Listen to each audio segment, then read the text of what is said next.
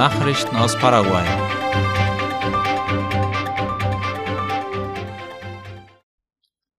Freiwillige verkleiden sich und bringen Kindern in Krankenhäusern Freude. Darüber berichtet Ultima Hora.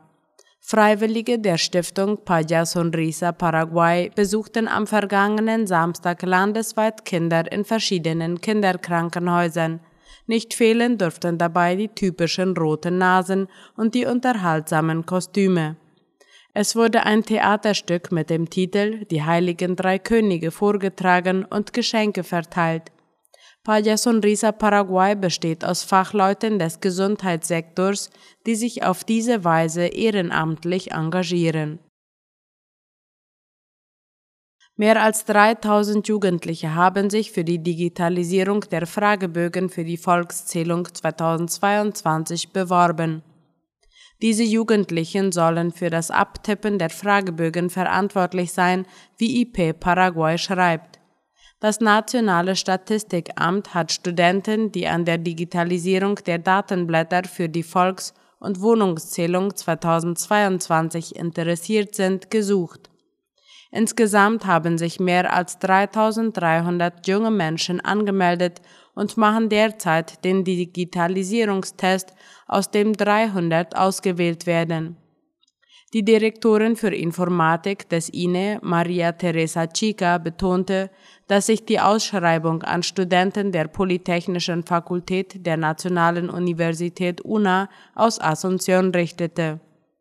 Sie erläuterte, dass die Bewerber beim Hochladen von Daten auf ihre Fähigkeiten getestet wurden.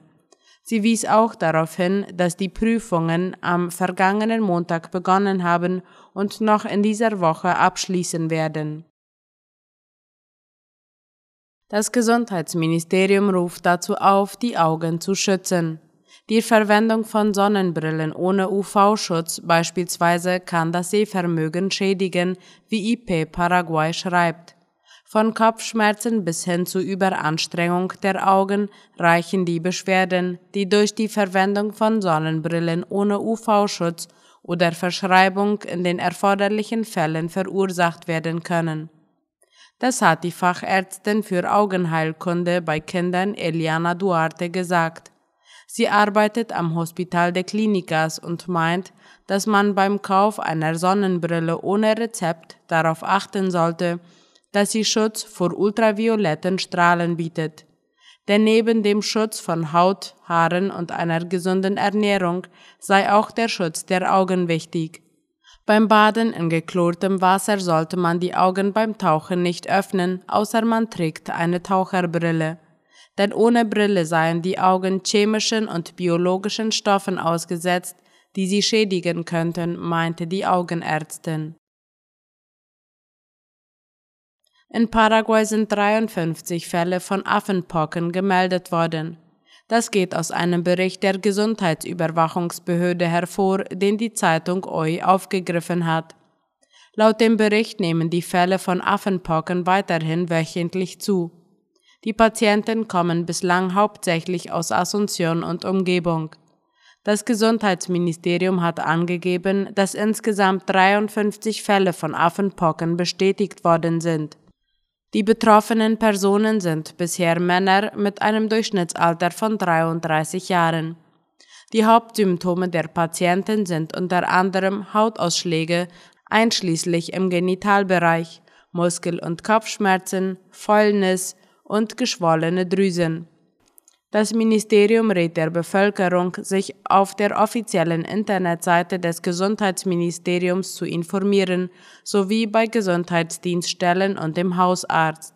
Vorbeugen kann man die Krankheit, indem man die Risikofaktoren kennt und riskante Aussetzung vermeidet. Wenn Symptome auftreten, soll man so schnell wie möglich einen Arzt aufsuchen. Nachrichten aus aller Welt.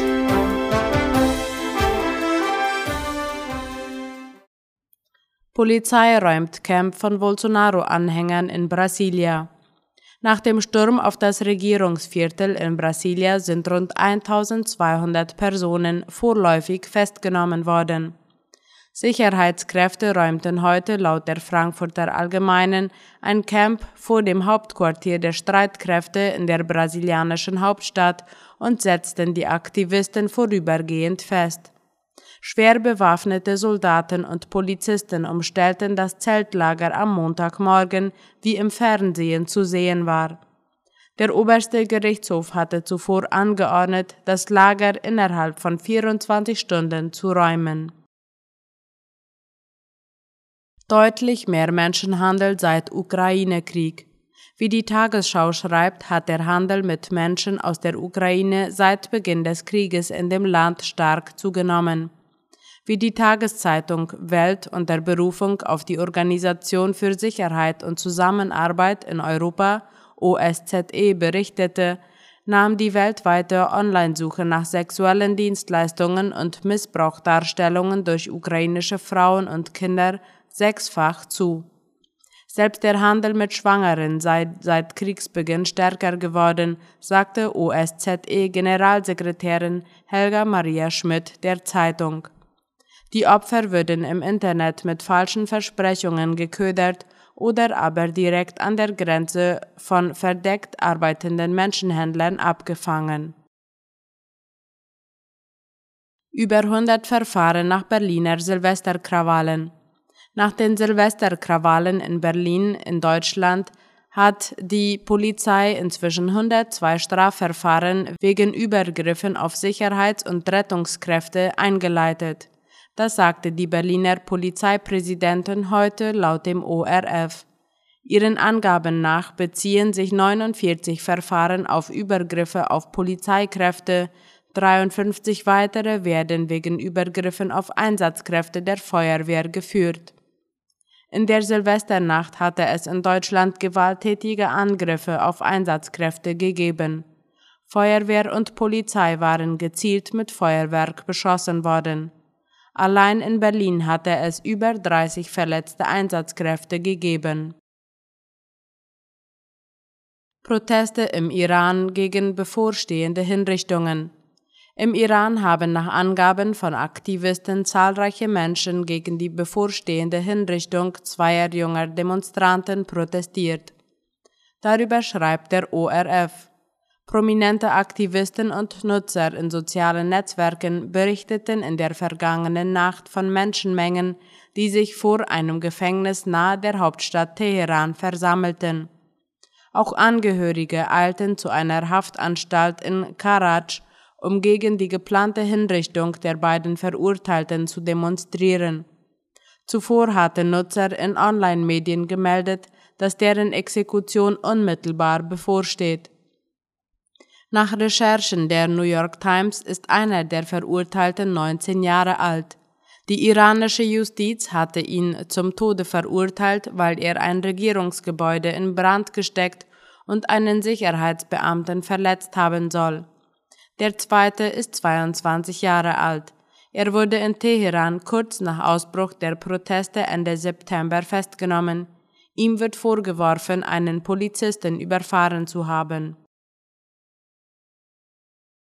Pakistan bittet nach Flutkatastrophe um internationale Hilfe. Pakistan hat die internationale Gemeinschaft um Finanzhilfe von 8 Milliarden Dollar zum Wiederaufbau des Landes nach der Flutkatastrophe im vergangenen Jahr gebeten. Darüber schreibt der ORF. Dieser Betrag sei in den nächsten drei Jahren dringend erforderlich, sagte der Ministerpräsident heute zum Auftakt einer internationalen Geberkonferenz in Genf.